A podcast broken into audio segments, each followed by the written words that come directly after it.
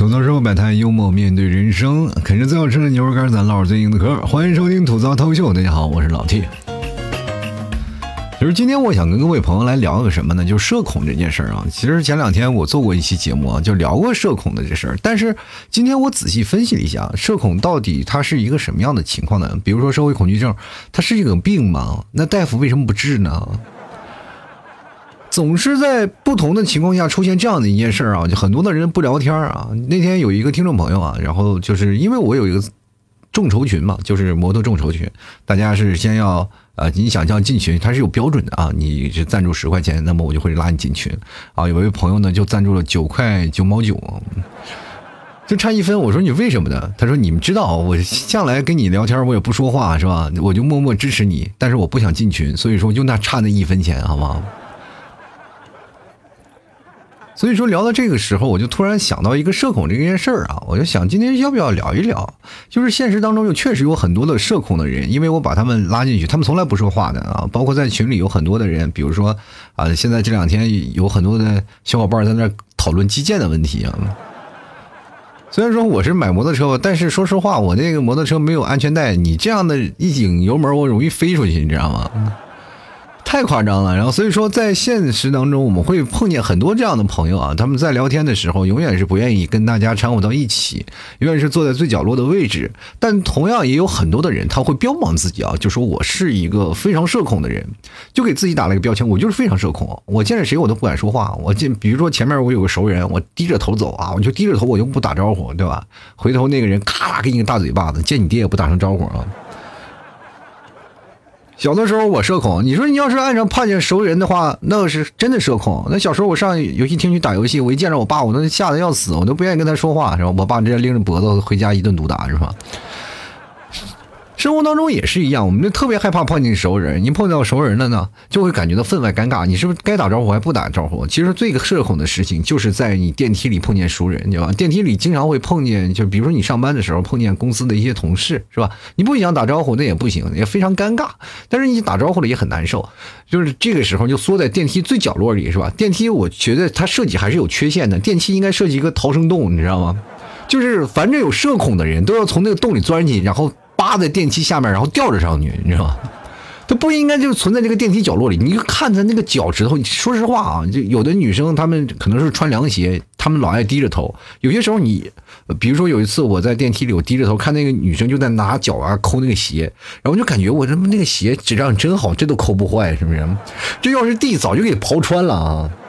当时我心想，我这跟着你坐在一个电梯里，幸亏有个鞋保护着，要你要把这地板抠漏了，我这着急还掉下去了呢，是不是？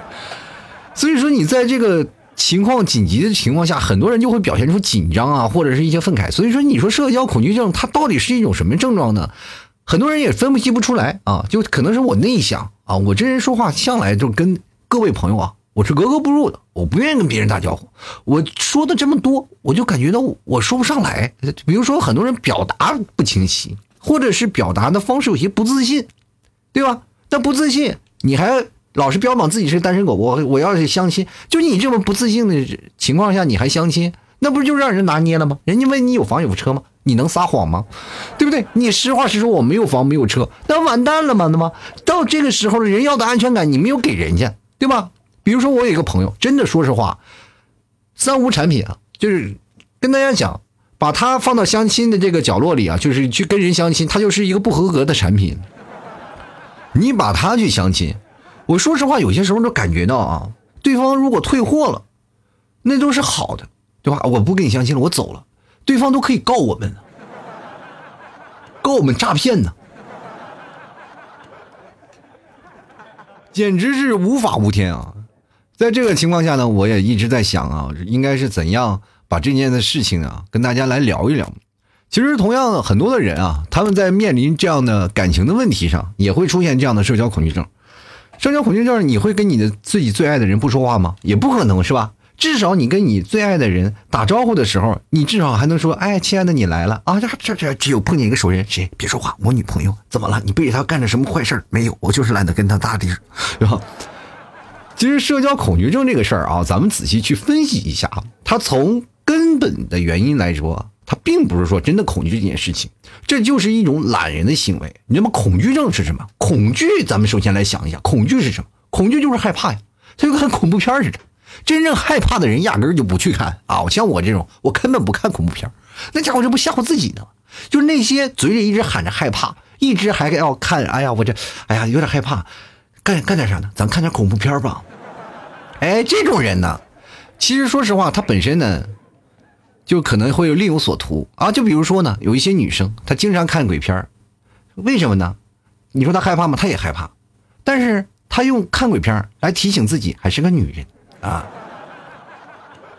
男生呢也是啊，边看恐怖片还边对自己鼓励一下。哎呀，这恐怖片看的你说，你能不能像个爷们儿啊？其实“社恐”这个词儿怎么说呢？其实我们来说啊，虽然是客观存在的，但是被泛用到今天呀，它更像一种托词。什么样的托词呢？就比如说，很多人说他不社交、不交流，不可能。我们肯定会有人交交流的，就比如说在公司啊，在办公室，在学校，或者是你在某些群居的啊或者群体的这样的一个生活当中，你就会面临一种什么样的情况？就面临着哪怕你不想说话，也会被动的去跟人别人去交流的这样的一件事情。你在大学宿舍，你四年能不跟一个人说一句话吗？虽然说有啊，有个例啊，确实有个例，但是很少。你在大学宿舍里，你就会发现你会有融入到其中。虽然说你是一个很社恐的人啊，跟别人去打交啊打交道你会很难受，但是这个时候你跟你宿舍的熟络的朋友，你还是能聊到一起，比如说打游戏呀啊，或者是聊聊别的人啊，或者聊聊八卦什么的，还是有啊。然后像各位啊，现在可能是因为现在有社交软件出现的情况下，很多人对于社恐这个刺激都会放到线上的时间啊去发泄。比如说我们生活当中，我是非常社恐的一个人，但是我要到了线上的时候，那我聊的就开了。各位朋友。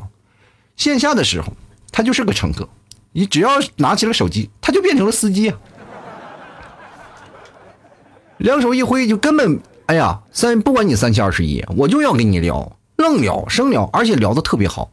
我跟各位讲啊，我这个人呢，打字啊，就非常的没有乐趣，真的，我真的说实话，每次我跟别人聊天，我就感觉我的文字的功底非常匮乏，他就不像我说话当中啊，因为为什么？我这人喜欢当众跟人交流，交流我可以看对方的表情，对吧？哪些不高兴了，哪些不好玩了，是吧？他如果要觉得真的这个女生能开得起玩笑，我就说的比较过分，是吧？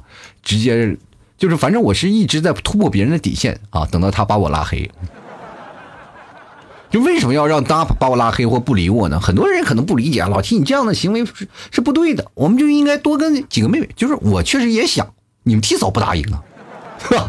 其实拉黑这件事情啊，很多的时候你当场开些玩笑没有问题啊，别人对你的印象也很好。其实表现跟你聊，就是说，哎，这个人你当初跟他聊还挺好，对吧？但是不能往深了，这种人不能交啊。就很多的女生她都有自己的这样的一个观感啊，但是看到这个人，我跟你聊天确实挺有意思啊。反正我跟你什么都能聊，但是我不会跟你深交，对吧？有些男生呢，他可能不经常说话，但是。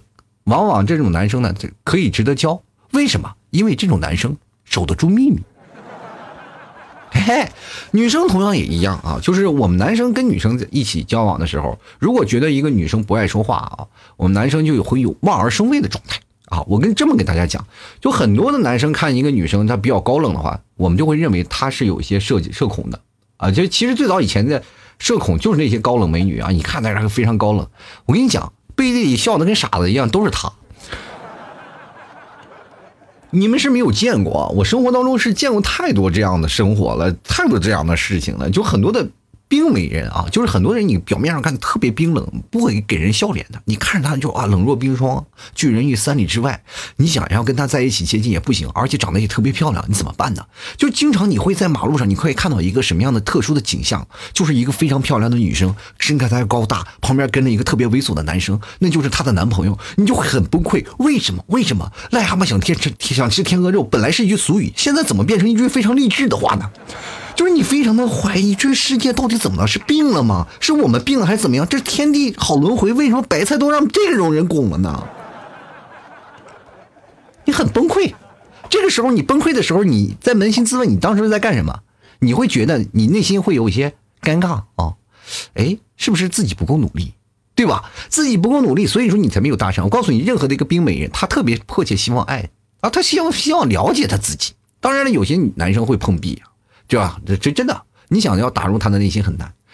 你要真的打入进去了，这个女生她会特别专一，就愿意认准你这个人，因为她觉得烦。就是如果认识一个新的人，他会太烦了。别人再跟我打交道，我也会觉得很烦。明白这个道理吗？任何社交恐惧症，它其实就是一种托词。托词是在哪？就是一种懒的托词。真的累啊！我们想要的是社交，是一种走心的社交。我们愿意就是坐下心来啊，就是静下心来，坐在那里，慢慢慢慢的去聊啊，聊彼此内心最柔弱、最脆弱的部分，对吧？你这个时候你在那说啊说一些话，然后彼此能交心之间，他自然都会你产生了信任。当然你说一些非常拖大、非常夸张的话，对方也会对你产生反感。这种东西叫做强行社交，你知道，强扭的瓜不甜。所以说，当你说进行强行的社交，然后你就不愿意，你会进行抗拒，你的内心跟会跟他说不。所以说，这个时候你要跟人别人强行社交，你会干什么？会觉得很累。对吧？会累，然后我们就会给自己一个称谓啊，挂个标签我社恐啊，我社恐啊，不要跟我聊天我社恐。你要跟我聊天的话，小心我就给你白眼看啊。这是干什么？这是回避一些问题呀，这就是一个典型的回避，就是在自己最累的时候，我不想搭理你，你能不能不搭理我？对不对？你比如说聊这些事情吧。因为他跟你聊天，他会觉得这些事情没有凸显出自己的价值。你在公司里为什么会跟一些朋友你聊的八卦聊的特别开心？为什么？因为那是工作时间呀。你你就工作时间跟人聊八卦，你就特别开心。私下里你坐那里，就比如你个人的下班的时间，你这个时候你要打游戏了，他会跑过来给你发信息，咱们聊会八卦吧。你说滚，这是我私人时间，对不对？为什么我们每次都感觉啊，在生活当中？不愿意说话，愿意静下心来，然后独自去沉浸在自己的世界里，那就是因为嘛，我们自己的时间我们要自己处理，我们不愿意出去社交。很多的朋友现在都不愿意出门了啊，就跟出朋友出去喝酒去啥的。呃，第一开始我挺喜欢的，就跟大家朋友一起聚在坐在一桌上，大家聊聊天，喝喝酒啊，就是这种的氛围我是比较喜欢的。但是最近我会发现我比较懒了，我不愿意去出去啊认识更多的朋友了，因为我会觉得很累啊。我不知道你们是怎么想的。但是我跟大家讲，我这个人吧，聊天是真的很累的啊，超级累的。因为我这个人啊，属于那种风险型的人格啊，我就是愿意跟别人聊天的时候，我希望别人笑。这个时候我要动脑筋啊。我做一期节目，其实说实话，一个小时啊。现在如果要是做像这样的脱口秀类的节目，要半个小时或者二十分钟。我要跟别人聊天的话，我就感觉我这脑子转的飞快。我每次聊完天，我就自己喘好好大一口气，我就觉得我都快累死了。对方给面子笑一笑还行，对方不给面子的话，我跟你讲那是着实是累人。你会发现有些时间我会尬场，你知道吗？尬在哪里？因为你没有办法处理好这些关系，你要分清楚他跟你的关系处在什么样的位置，你不断的分析，不断的去试探，不断的去说话，说好了半天，然后你服务他了，他乐了，然后笑眯眯的对你说：“真的，你真的特别好啊，跟你聊天真的太开心了。”你这个人是干什么的呀？我说我讲脱口秀的。哎呀，有票没有？免费给我送点儿。然后你送他一张票，他回头会把你拉黑了。你真的你会发现，生活当中那些自视为啊我是一个社恐的人，你去跟他们去聊天，他们不愿意去聊天的。你跟他们聊他感兴趣的事儿，你敢去说他不社恐吗？比如说一个女生啊，她每天去看那些明星，你就跟她聊那些明星啊，什么坤啊，什么星啊，反正你就跟她聊，对不对？她聊完聊完，她肯定是喜欢啊。我们家的爱豆，我肯定自己宠啊，对不对？我身边有几个朋友在那聊呢啊！我说你去干啥呢？哎，晚上我就跟我给我儿子过生日去。我说你儿子谁呀？你这么小怎么有什么儿子？你是不知道吧？我们的爱豆我们都叫他儿子。那早些年了啊，就特别早了。那我其实我那阵还不知道。现在儿子们也都长大了，都单飞了，是吧？现在不是有什么妈妈粉吗？其实你以为妈妈粉都很大吗？很小。所以说，你跟他们聊什么感性的话题，他们就愿意跟你聊。为什么我们现在要涉猎这些事情呢？其实社交这件事情或者聊天这件事情，它是一个很累的事情。我们为什么会有社恐？不是社恐，我们是害怕，害怕什么？害怕跟别人聊天，因为这玩意儿费脑子，有点懒，这就是给我们懒一个借口。所以说，任何社恐的人，基本都是懒得跟你搭理的人。最早有句话说的好嘛，我懒得搭理你，那就是社恐的代名词。你就是说现在当下哪个哪哪个年轻人不社恐？每个人都社恐。你觉得老 T 社不社恐？我也社，我非常社恐。就很多的人说老 T 你不可能，你这么一个外向的人不可能社恐。我说我真社恐，我跟谁都能聊。对，没错，我而且。跟陌生人我都能聊搭讪呀，或者跟别人聊聊天啊，互动啊，或者是包括我在那些驾校啊，或者在群里聊天，我都可以。但是呢，为什么我不愿意说发疯朋友圈啊，不愿意干这些事情，就是因为懒。你跟别人聊天的话，你会发现你自己会浪费很多的精力呀，对吧？过去的时候跟人聊天一聊聊一天啊，现在是聊不动了。你要找到跟别人相同的话题，你就会发现你会聊得特别开心，对吧？比如说，为什么我在那段时间我就有感而发呢？我就在那个驾校里不是练习嘛，因为我本身就是老司机，我在那里开车，哇哇哇就骑摩托嘛，哇哇哇，我就在那儿一会儿的功夫啊，我就把这个所有的科目全练完了。就是我第一次上车。我就把那些东西都练完，我还没经过培训啊，我就直接上去练完了。他们说你是老司机吧？我说没有错，我就是老司机。于是乎，很多人就愿意跟我聊关于这个驾驶的事情。就是我们可能素未平生，也素未谋面，但是就关键就聊这一件事情，我们有共同的利益点，我们就在有一共同的出发点是怎么样能拿到驾照。他们就愿意跟我聊。你要说平时他是社恐的人，真社恐。我发现有些小姑娘除了聊一些驾驶的技术的当中的一些事儿，她们从来不跟别人说话啊，真的是。你要包括呃所有的人我也都聊过啊，但是有些人他就压根儿不愿意交流，不愿意说话，他们就愿意保持自己内心的那种的小矜持，对吧？当时有一个社交牛逼症的小姑娘，哇，那是真牛逼啊！那家伙就坐那里啊，就嗷嗷聊啊，哇，所有的人都认识她。那个小姑娘真的说实话，我在那里我就自愧不如啊，就是她因为驾驶技术不好嘛。啊，驾驶技术不好，然后聊了大概三四个人，都会把自己练习的时间送给他练习，他又在那里左那左一圈右圈左一圈右圈练，然后考试的时候第一天考啊，就是因为他那确实是不管怎么练习，还是晃晃悠悠，手都抓不稳把，居然过了！我的天，你去想想这个事情，真是还有王法吗？社交真的能给你带来相应的便利。其实你从这一点就真的能看出来，一个人能聊能一个外向的话，他就会能得到相应的利益。这是种生活当中，当你过于懒的话，你就真的会容易比较佛。你知道现在很多的人他会衍生出一个状态，只要他有社交恐惧症的人，这个人就相对来说佛系的概率非常大，他会很懒，然后所以说他会相对来说比较佛，哎哎，放随他而去吧。啊，就这样样，我就是一个很佛系的人。最近我仔细分析了一下，我就说，如果要把这些事情然后全部归拢起来，你会发现，社恐的人跟佛系的人他们是成正比的。就是因为我很懒得去社交，所以说我所对待所有的事情我都是佛，因为我不愿意去斤斤计较，我不愿意去跟他聊。我如果去聊的话，我就会觉得很累，是不是？我今天我。特意看了一下，就买我们家牛肉干的这些听众朋友啊，好多啊，就是因为他们就是自己自认收货的，他不是说主动来收货的啊，也不主动评价，就是说默认收货了，就他们不说，这些人都很非常佛，他们也不找我聊天，就是默默拍了就走了。所以说，这些人肯定都是有社交恐惧症的。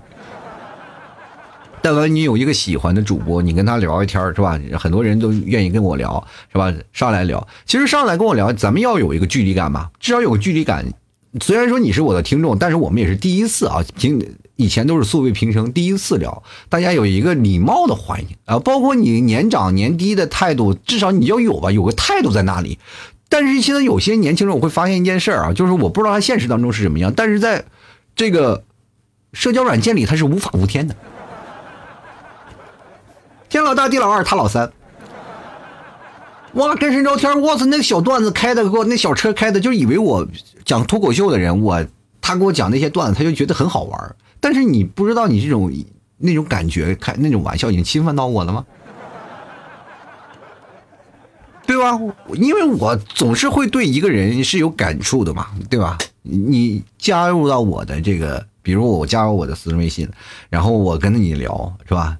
我就是作为一个听众，我跟你互动啊，跟你交流。那我肯定会以一个正常人的身份出，不是一个主播的身份来跟你聊吧，对不对？我不能单独给你做节目吧？所以说，在沟通的过程当中，你要学会一个角色的转换。现在很多人不会，所以说他也就是形成了在互联网那种身份，就变成了网络上那种身份，然后在现实当中没有办法去施展，对不对？因为我确实参加过太多太多的聚会了，就是听众朋友的聚会，每年都有，基本上百分之八十不敢说话，大劲儿不敢出，然后在网络上一个个都生龙活虎。所以说，现在的社交他们会变成什么？绝大多数他们都会聚焦在他的兴趣，都会聚焦在那些社交软件上，对吧？所以说，他们就会找到自己属于自己的一部分群体，对吧？兴趣一致了嘛？然后你会发现一下，就是他们的社恐的概率就会降得很低啊。他们就比如说会谈论这个，谈论那个，他们都会找到自己的圈子的。每个人都有自己的圈子，除非你什么是社恐的，你孤零零的一个人。真的是孤零零啊！你什么也不愿意跟人说，你身边连一个朋友都没有，你不能有朋友，有朋友你都不行，那那就叫不是社交恐惧症。社交恐惧症是，但凡你有一个朋友都不行，你就是永远是孤独的啊！社交恐惧症应该是跟自闭症是划等号的。你就在那里自闭着，每天就自闭，面壁思过，是吧？每天自己在沉浸在自己的世界里，能把自己盘活了，那是可以的。但是，但凡你能找到一个能有知心话的人，你就不是社恐，你就是懒。懒得去搭理别人，懒得去跟别人聊天，懒得去创造自己的思维模式，懒得去浪费这些的时间啊！所以说，很多的人，你不要是老是用社恐来标榜自己。所以说，从这上面分析啊，就是很多的社恐的人，他们基本都是非常懒的人。那么，你从非常懒的人，你去扒拉一下啊，就比如说你跟他聊天，他说我社恐，我一般不怎么说话，那一般就是说潜台词就是我不想搭理你了，你离我远点行不行啊？就比包括有人啊，他社恐，他社恐，其实就给他打推脱，你不够优秀。你要足够优秀，你就能跟他聊到一起来。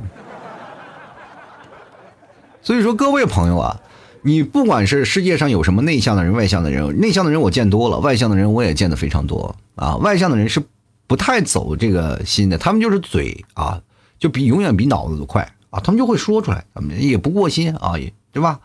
但是你要内向的人，往往就是内心当中他会有一个选择啊，他会选择跟谁说和跟谁不说，哎，这种呢，就是他会有自己的一个选择性。那么我们像这些外向的人跟内向人怎么交流？就选择他选择的。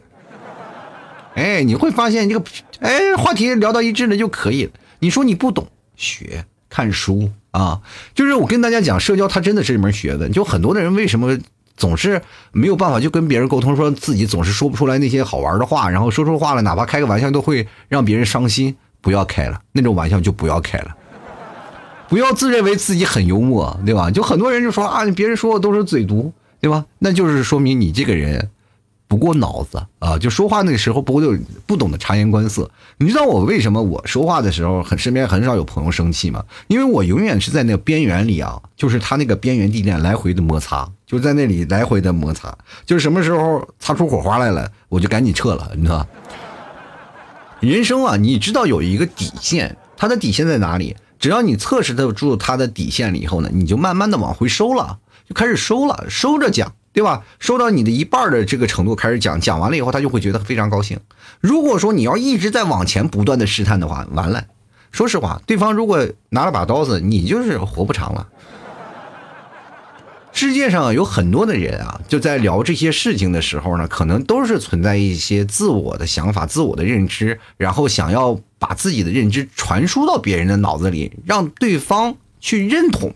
这时候你认对方认同了，你内心就会非常的满足感，这个就会产生一种多巴胺，就会让你产生着非常非常自满啊，非常爽的一种状态啊！你就这个人觉得，哎呀，我现在爽死了，这个人他接受我的理念了，回头人就会骂你傻子，真的。表面上认同的是你的人，他不一定他是真正内发自内心认同你的，对吧？什么时候认同你的？我经常会跟别人聊天啊，聊聊聊聊聊着，对方就会能把头探出来，然后拖着下巴自己再仔细聆听。其实这就说到他心眼里了，对吧？你再从不同的角度，然后去分析他。聊天的时候要进行这些事情。为什么我不愿意聊天？就是太累。我要分析太多的事情，我又要察言观色，我又要烘托气氛。等等一系列的东西，就造就了我现在不怎么愿意出去聊天儿，因为确实说实话，对付你们替嫂一个就已经非常厉害了。你替嫂就是大魔王啊，是吧？稍不顺啊，他就生气，生气你就得哄，哄完了以后，你还得开几个玩笑，是吧？这个时候你左争右扎，左争右扎，早已疲惫不堪，哪有心思来顾及外人？这也是你们替嫂啊拴我的一种手段呢。当然，最近呢，你们替嫂说是吧，要那个买摩托车。其实说实话，买摩托车你们提早一直不愿意同意我买啊，就是包括。说实话，家里确实没有钱，包括我穷成这样，是吧？但是为什么要买摩托车呢？我跟他说了一个理由啊，我也跟他交流了，是吧？因为通过这次驾校，确实跟别人聊天呢，我就发现了好多人不会骑。然后我就想想，我挣点，我出去再打份工吧，是吧？我自己做一个什么安驾培训什么的，然后出去每天跑个单啦，看看有谁需要培训啊？我就这样的来给他们练习练习。然后你们披萨才同意了，对吧？算是贴补一个家用吧。所以，嗯，不管怎么说嘛，因为节目确实没有什么任何盈利啊，然后所以说才有这么众筹这一件事情，也非常感谢啊，我们的榜一大哥、榜二大哥啊，这个榜二的一个美女啊，非要说那个，哎，老 T 啊，就是他要把衣服卖掉，把衣服卖掉了以后，把卖掉的钱都给我啊。我当时我心想特别感动，哎呀，我天哪，这就跟那个什么，你看到一个这个老太太啊，你在那边收着。纸片啊，在那咔咔正在那卖卖卖纸壳子呢，这个时候你特别感动，然后走过去说：“大娘，今天收入多少？”大娘说：“哎呀，收入了二十多块钱，哦，也也也不少了啊，谢谢大娘啊。”大娘，哎，拿拿拿拿拿去买摩托车去吧？感动啊，说实话真感动啊！从此啊，说实话，我要买到一辆摩托车呢，我就一定要把这帮人的名字要刻在摩托车上啊。反正不管怎么说，非常感谢啊，各位朋友支持我的。反正到这个吐槽群里这两天啊，就是我加我那摩呃众筹摩摩托众筹群的人啊，这我发现画风有些突变了，年龄逐渐有些偏小啊，开始这乱套了。我发现啊，我这两天我不太敢管理，就是确实因为都是金主爸爸什么的啊。我劝各位啊，就是聊天的时候还是要有分寸啊，要。知道啊，就是你在众人面前，你应该是一个什么样的态度啊？就聊天的时候，也要保持一种呢思维紧密、缜密的这样的一种方式，然后去聊天。你会发现，你你会慢慢爱上聊天的。我有一段时间是特别爱去跟别人聊，一聊聊一天，一聊聊一下午。这种的聊天的方式真的特别有意思。因为前两天我在跟一个俱乐部那个就是摩托俱乐部的，然后在谈那个安驾的这个事情嘛，然后我在跟他们来聊这个事儿，然后就发现跟他聊天的时候，就因为我。确实是离开社会太远了，就没有说每天上班，每天跟同事聊天啊，就就是在通过跟一个陌生人在聊天的时候，我发现我明显啊，就是这个语言逻辑啊，包括层次方面就有些降低了，就跟比以前那种社交牛逼症简直差太远了。然后这种的情况就让我感觉到，其实聊天它就是一种话术，你想锻炼口才，你就要锻炼你的性格，锻炼你的性格，然后才能慢慢慢慢去聊。你主要的时候是要突破你自己。啊，去找寻对方的认同的东西，然后慢慢慢慢，你就会发现社恐这件事情无非是个代名词。到最后，我想不聊天了，我就社恐；我想聊天了，我是就社交牛逼症。啊，其实拥有这样两个技能的人同时出在一个人的身上，这样才是你掌握人生的最好的一个标志。比如说，我也有社交牛逼症，我也有社社恐。对吧？社交恐惧症。然后那天就是真的有一次，我在驾校在那坐着呢。然后我说：“这女生就是出我刚才说那个女生啊，特别能聊。”我说：“这女的有社交牛逼症啊！”我说：“我有社交恐惧症。”他们所有人看向我啊，有的扔头盔的，有人扔扳子的什么的呢。你觉得我这这，你就一个社交牛逼症，你怎么可能会说是自己是社交恐惧症啊？你要是社社恐，旁边那个妹子都把脚趾就地都刨出一个坑了，是吧？你不能这样啊！所以说。对自己呀没有自信的人，往往就会出现这样的情况。给自己自信大一点，并不是说鼓励你们去聊天我们要至少要有这个技能。该聊的时候我们能聊，对吗？该感兴趣的时候我们愿意跟人聊啊。不感兴趣的时候，我们就选择自闭，也是无可厚非。可是你如果想要让自己变得足够优秀的话，就要前期受点难啊，就是觉得难受一点。我就是社恐，我就要啊，我跟别人聊天就很难受。没事儿难受着，难受一段时间。当你确实的掌握到了一定的技能了以后，到最后你再选择社恐或者选择社交牛逼症，你都可以无缝切换了。这样的话是可以的。我们当成聊天，它其实是一种练习，不要给自己的懒找一个那么合适的借口啊。有的时候摆摊幽默面对人生啊！喜欢老 T 的节目，别忘了支持一下啊！就卖卖老 T 家的牛肉干啊！关键最近老 T 还买这个呃摩托车啊，就准备众筹呢啊！所以说希望各位朋友也一起来完成这个梦想，是吧？嗯，赞助十块钱啊，也算是对老 T 一个小小的支持啊。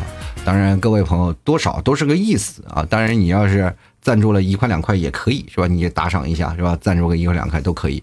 但是，如果你要真的是确实可以想要进群的话，那是十元也要包底的，好吧？啊，我们家牛肉干也非常好吃啊！最近我发现这个爱吃牛肉干的人也越来越多了，喜欢的朋友别忘了支持一下啊！来来买买买老 T 家的牛肉干啊！加我的公众号啊，主播老 T，每天晚上都会发送文章，文章下面有两个二维码，一个是老 T 私人微信，包括还有一个是老 T 的打赏的二维码。喜欢的朋友呢，哎，每天打赏一下啊，算是对老 T 一个支持啊！就是哪怕你真的说实话，萝卜青菜各有所爱，一块两块那都是对我的爱啊！好了，本期节目就要到此结束了，非常感谢各位朋友的收听，我们下期节目再见了，拜拜。